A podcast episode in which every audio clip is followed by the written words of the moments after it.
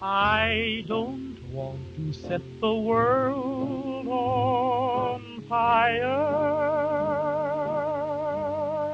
I just want to start a flame in your heart. 原子弹历史，作者理查德·罗兹，翻译江向东、廖香玉。And that one is you. No other will do. 阿诺德将他送到了太平洋战场，因为阿诺德需要一些能够胜任这种工作的人。阿诺德将军一直全权负责 B-29 轰炸机计划，为了获得物质资源和足够的经费制造这些飞机，并让他们投入战斗，他已经大约有一千次身处险境。因此，他发现他们做的不太好，他不得不耍一点花招以保持使命、计划和人员。直到 B-29 轰炸机确实进展良好，阿诺德将军下定决心要从这个武器系统中取得成果。B-29 轰炸机必须投入使用，必须成功的使用，不然将他们的事业和信念定位于此的人们将会因此而蒙羞。将这些资源用在这些地方，以便给这场战争带来帮助，就是一种滥用。死去的人们就是白死，上百万美元的经费就是浪费。现在，他们的合理性重新出现了。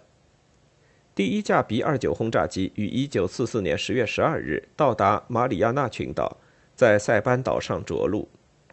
准将小海伍德·汉塞尔被委任为第二十一轰炸机群的指挥官，并驾驶这种飞机。作为阿诺德的参谋长，汉塞尔协助制定精确投弹的理论，并且坚决相信它的核心前提。即通过选择性的摧毁敌方关键性战争产业，能够赢得战争。一种新型轰炸机“洪流”在新指挥官的带领下飞往马里亚纳群岛。自从1942年杜立特轰炸东京以来，首次飞越东京上空的美国飞机，便是11月1日一架翱翔在高空、偶然执行摄影侦察任务的 B-29 轰炸机。一名当时住在东京的法国记者罗伯尔·吉兰回忆他的虎头蛇尾的感觉。这座城市在等待着，数百万生命在灼热的秋日下午的寂静中命悬一线。一会儿，防空火力以其射向天空的炮火的噪声震撼地面，随后一切归于宁静，没有看到什么飞机，警报解除。无线电宣布，一架 B-29 轰炸机单独飞越了首都上空，而没有投下任何炸弹。这仿佛是在执行一种缓刑。在一段时间内，只有侦察任务会打扰这座防务较差的城市。吉兰继续说：“有一天，来访者终于出现，飞翔在万余米的高空。他甚至在蓝天上留下了他画出的图线，一条像某种生物的纯白色线。”这种生物似乎在尾随一只几乎觉察不到的在它前面飞行的影鹰。返回到马里亚纳群岛后，汉塞尔又教他的队员们集体飞行，即编队飞行。他们在美国本土只做过单独飞行的训练。汉塞尔于十一月十一日接到他的攻击第一个目标的命令，参谋长联席会议通过了这项命令。这项命令也反映出他们相信单独用轰炸和海军封锁不能及时结束太平洋战争。九月，联合参谋长指挥部（英国和美国联合在一起的指挥部）提出了结束战争的第一个预计日期，即在德国战败后的十八个月内。美国的参谋长联席会议认为，这个时间是基于完成对日本本岛进攻的时间，因此。汉塞尔接到的这项目标攻击命令，对于精确轰炸日本飞机工业被给予了第一位的优先级，而第二位的优先级给予了支持太平洋行动。麦克阿瑟当时甚至收复了菲律宾，并按他之前的许诺那样归还了。而第三位的优先级给予了测试燃烧弹区域攻击的有效性。这些优先级将精确轰炸排在第一位，正合汉塞尔本人的心意。汉塞尔的机组于十一月二十四日从塞班岛出发，对日本实施了首轮袭击。他们的攻击目标是距离日本皇宫十六公里、位于东京北面的武藏飞机发动机场。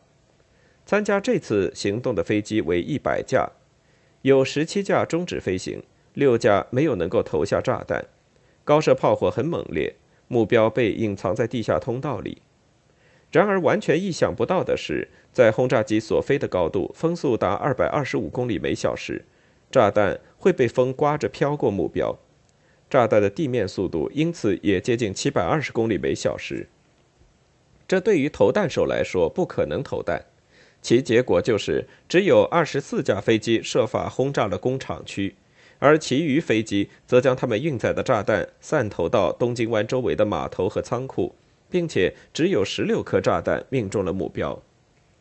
汉塞尔后来说：“我没有预见到九千米高空的极高风速，而且他们来的令人很不愉快的突然。”这支空军发现了空气急流。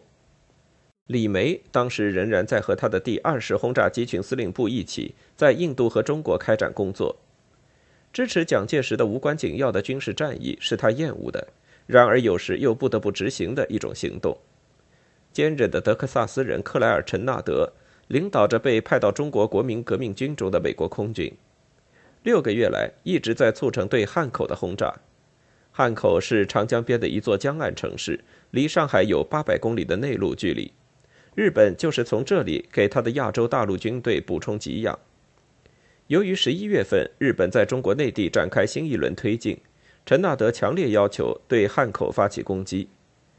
李梅对改变他的攻击日本本岛目标的命令表示反对，参谋长联席会议不得不强迫他参与这次攻击。B 二十四轰炸机和 B 二十五轰炸机也在为这次进攻而集结。陈纳德特别希望李梅用他的飞机装载燃烧弹和炸弹，在六千米高空而不是在九千米高空飞行，以便以一种较为密集的模式投弹。李梅保留五分之一的飞机用于投掷高爆炸性的炸弹。七十七架 B 二九型轰炸机参加了十二月十八日的空袭，并且使汉口的下游区域燃烧起来。大火失去控制的狂烧三天，这一教训华盛顿没有忘记过，李梅也没有忘记过。同一周，在洛斯阿拉莫斯，格罗夫斯、帕森斯、科南特、奥本海默、基斯加科夫斯基、拉姆齐和其他一些领导人。汇集在奥本海默的办公室讨论配置南瓜，他们用来称呼巨型炸弹，为蒂贝茨的第五零九混成集团部队做准备。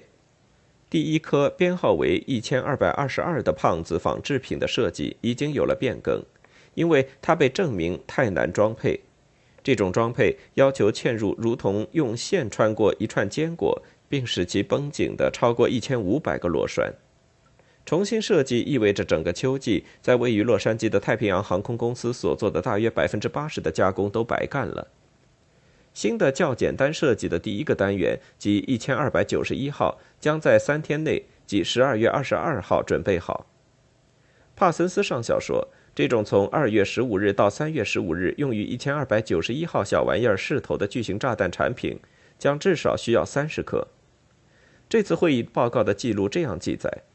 以便每一架 B-29 轰炸机至少能够投下两颗，另外二十颗巨型炸弹应该生产出来用于高爆炸药试验，紧接着应该生产出七十五颗船运到海外。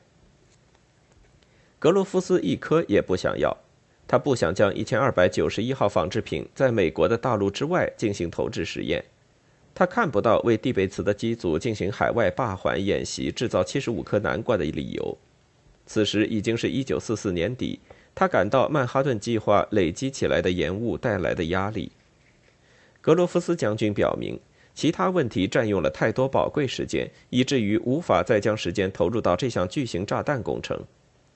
科南特问起巨型炸弹工程将会持续多长时间，帕森斯斗志昂扬地回答说：“他将会持续的和蒂贝茨的集团部队运作的时间一样久。”因而，第五零九混编军团的机组人员能够保持他们的投弹技能。他转而变得温和地说：“蒂贝茨上校的军团期望到七月一日达到战斗训练的顶峰。”帕森斯由于没有当面说服格罗夫斯关于炸弹装配和投弹练习的重要性，于是他在圣诞节的第二天便给将军写了一份有说服力的备忘录。他指出，在炮击式小玩意儿和内爆式小玩意儿之间存在重大差异，尤其是在最后的组装上。将炮击式小玩意儿的装配，就连机械测试都包括进来，比喻为一枚鱼雷的常规战地装配，被认为是合理的。而内爆式小玩意儿的情况就大不相同。就复杂性而言，可以与在战地重新组装一架飞机相比。甚至这还没有完全表明其难度，因为包括高爆炸药的裸块在内，大多数组件必须确保其一端连在至少三十二个助爆器和雷管的位置上，然后将这些物品连接到包含有特殊同轴电缆和高压电容电路的引爆电路上。我相信，任何熟悉前述基本操作的人将会一致认为，这是最复杂和最棘手的操作。这种操作始终超出实验室和弹药库联合试验的范围。帕森斯有一个简单而引人注目的观点：装配小组和投弹手们都需要练习。格罗夫斯的态度变得温和了，蒂贝茨获得了他的南瓜。即使尚未产生破坏性效果，更为传统的炸弹如今也经常性的投向日本。法国记者罗伯尔·吉兰回忆十一月底首次袭击东京的夜晚。突然，夜间充满一种古怪而有节奏的嗡嗡声，带着沉闷、强烈的震动，使得我的整座房子都摇晃起来。这是 B-29 轰炸机在黑暗中通过附近天空一角发出的非凡声响。防空炮火的轰隆声紧紧追随他们。我来到我的房子的平顶上，被探照灯的光束照到的 B-29 轰炸机平静地以他们的方式飞行。后面尾随着防空炮弹爆炸的红色闪光，而这种炮火无法达到飞机飞行的那个高度。一团粉红色的火光在附近一座山岗后面的地平线上散播开来，逐渐变大，使整个天空都血红血红。其他红色斑点像星云一样照亮了视野上的其他位置，这立刻成为一种熟悉的景象。封建时代的东京被称为江户。这里的人们总是受到频繁的意外火灾的威胁，他们委婉地称呼火灾为“江户之花”。那天夜里，整个东京都盛开着这种花朵。当帕森斯和格罗夫斯正在为南瓜辩论时，劳里斯·诺斯塔德在汉塞尔被调到马里亚纳群岛任职时，在华盛顿继汉塞尔之后担任亨利·阿诺德的参谋长。他捎话给他的前任说。对日本的第三大城市名古屋实施一次实验性的袭击是一种迫切需要。汉塞尔表示反对，存在巨大的困难。他给诺斯塔德回信说，他牢固地立下这样一个原则，即我们的使命是应用可见的和雷达的这两种精确投弹方法，通过持久的和决定性的攻击来摧毁主要目标，而且他正在开始取得成果。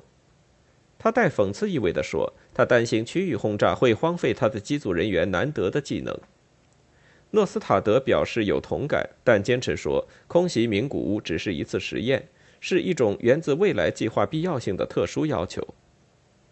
一九四五年一月三日，将近一百架汉塞尔的 B 二九轰炸机装载着燃烧弹飞往位于东京西南方三百二十公里处的农尾平原南端的名古屋。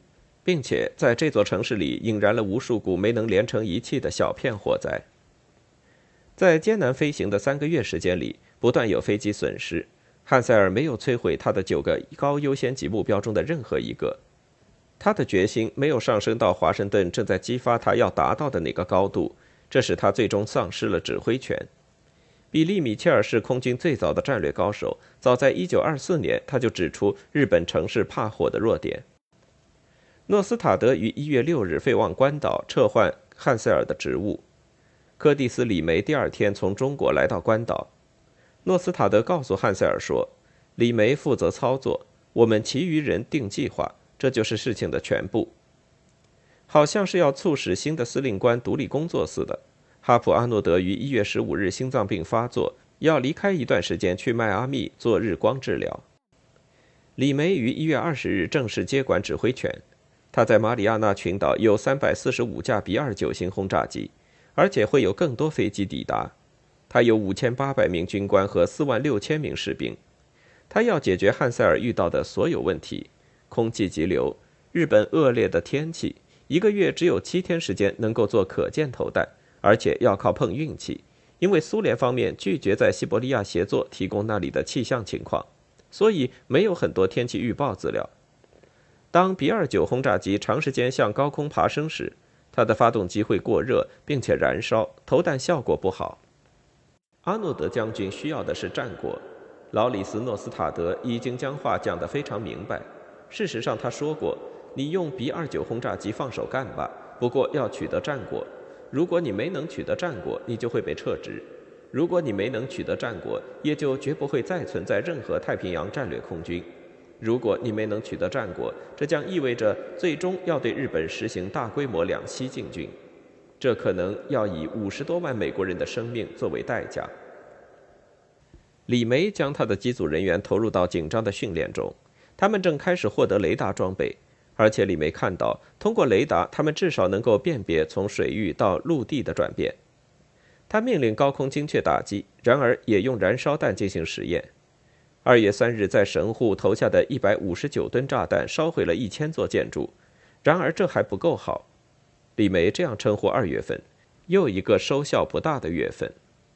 当我对它进行全面总结时，我认识到，在这六个星期或者七个星期里，我们没有完成很多任务。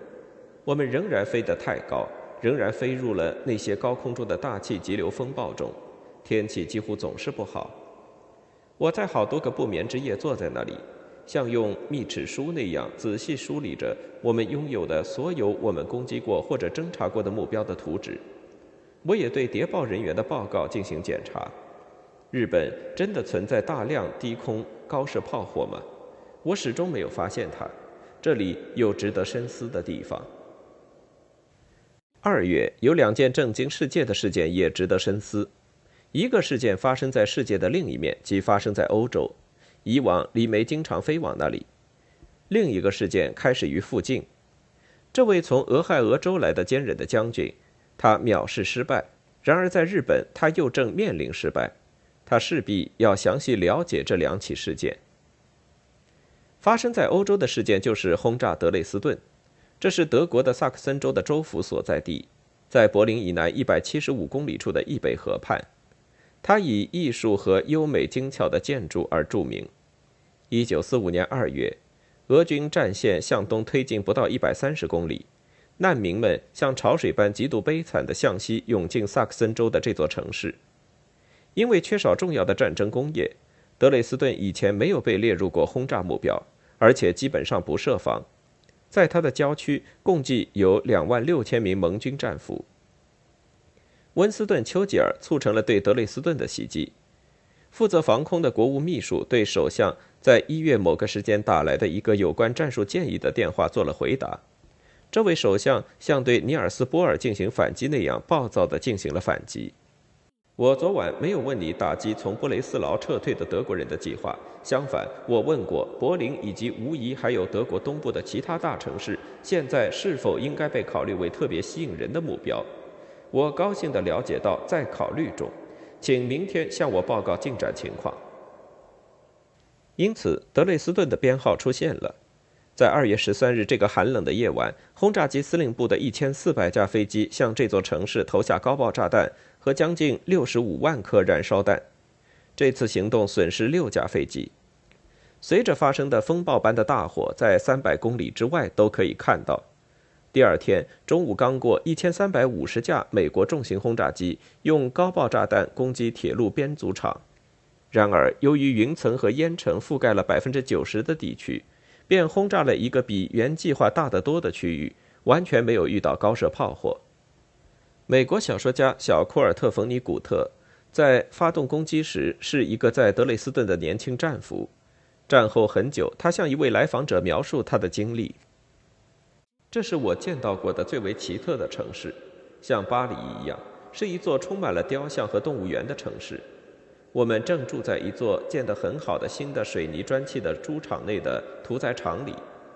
他们在屠宰场里安排了铺位，并铺上麦秆床垫。我们每天早上像合同工一样前去一家麦芽糖浆厂上班，生产出来的糖浆是给孕妇用的。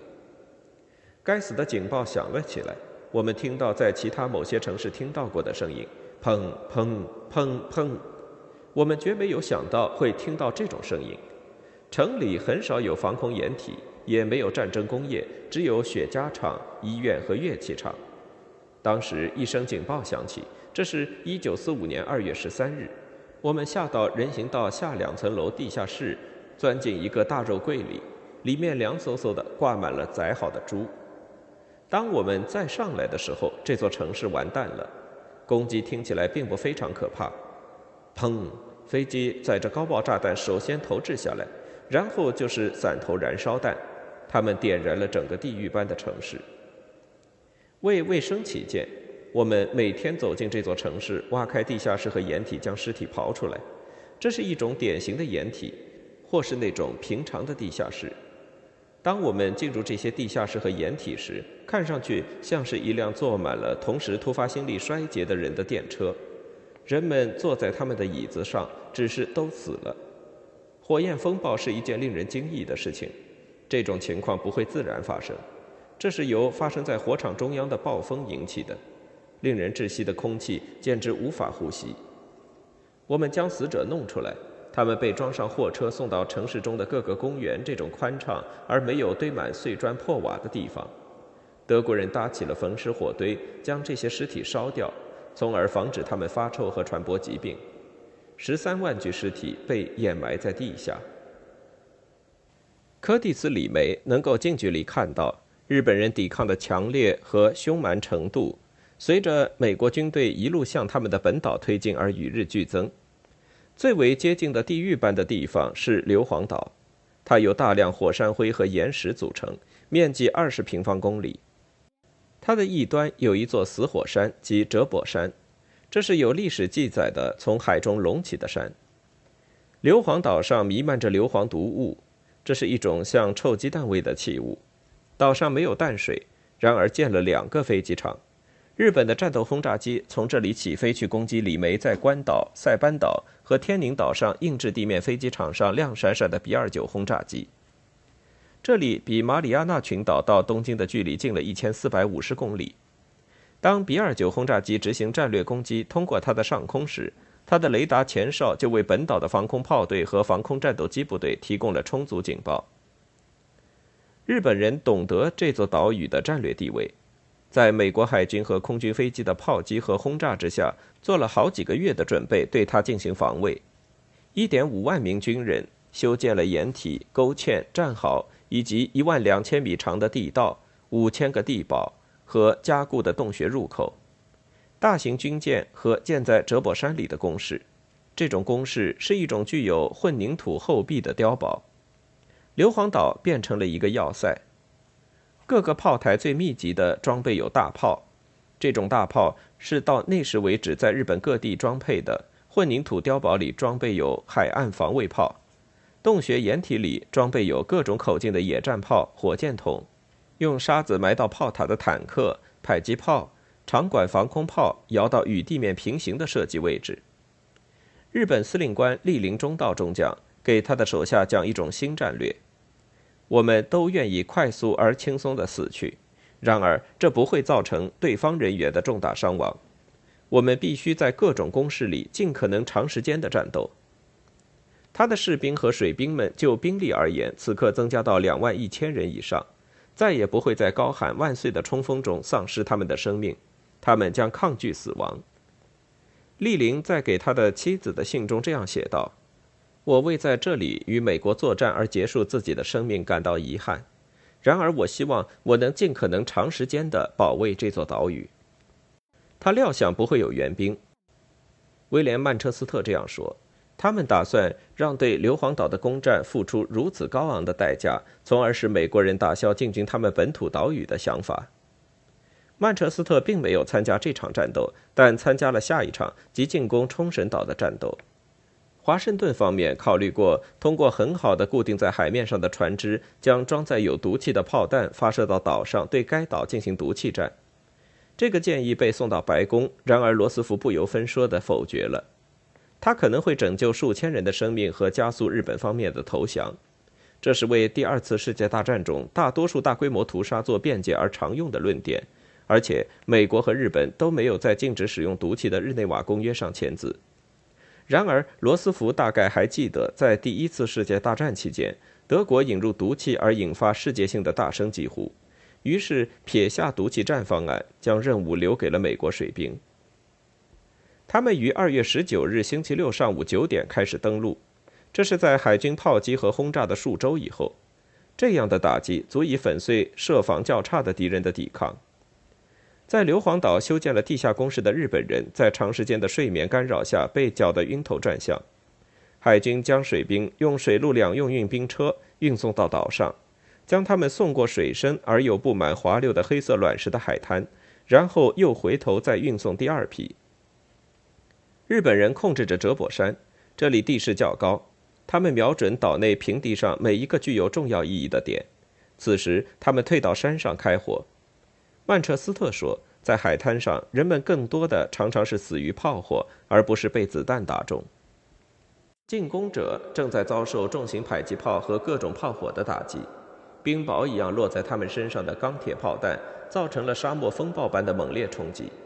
黄昏时分，滩头阵地上三万人中有两千四百二十人战死或者受伤。周边只有三千七百米长，向北只有六百五十米的纵深，而向南也只有九百余米的纵深。它有如多雷描绘的地狱。基本的物品、武器、弹药、配给物资、淡水都散乱地堆放在一起，血迹、肉体和骨头满地都是。岛上的死亡显得格外惨烈，似乎没有清晰的伤口，只有尸体的碎块。他使一名军医官想起了贝尔维医院的解剖室。区分死亡的日本人和美国水兵的唯一方法，通常是看腿。美国水兵系的是帆布绑腿，而日本佬系的是卡其布绑腿。其他辨认方法完全失效。你在摆了四五米长的一串内脏间穿行，在被拦腰砍断的尸体之间穿行。腿、胳膊和只带着一截脖子的头，这种紧挨着摆放的残腿断臂摆放了十五米长的距离。当夜幕降临时，海滩上散发着燃烧着的尸体的恶臭。在第一个恐怖的夜晚之后，当日本人在反击中本可以溃散，却选择了死守他们的防御工事时，进攻者的指挥员明白了，他们想在岛上抢占每一寸土地。都要以美国人的生命作为代价。利林对他的下属下了最后的命令，要求他们做出同样的牺牲。他训诫道：“我们将穿插到敌人中间，消灭他们；我们将手握炸弹冲向敌人的坦克，并炸毁他们。我们没有失败。利用我们每一次的火炮齐发，我们只想杀死敌人。每个人在死前都以杀死十名敌人作为自己的职责。”漫长而残酷的战斗持续了一个多月，最后于三月下旬，当炮火改变了整个地形时，美国以六万名水兵参战，而死亡六千八百二十一人和受伤两万一千八百六十五人的代价取得了胜利，伤亡比率是二比一，是海军历史上的最高纪录。而日本守军一方有两万人死于硫磺岛，只有一千零八十三人被俘。李梅的机组人员的战果对战争来说无足轻重，许多人为保护 B 二九机组人员而死去，这促使李梅下定决心：死亡必须被证明是有价值的，血债要用血来偿。Well, I ain't kidding, I ain't gonna quit. That bug's done caught me and I've been bit. So with a Geiger counter and a pick in my hand, I'll keep right on staking that government land. Uranium fever has gone and got me down. Uranium fever is spreading all around. With a Geiger counter in my hand, I'm a going out to stake me some government land. Uranium fever has gone and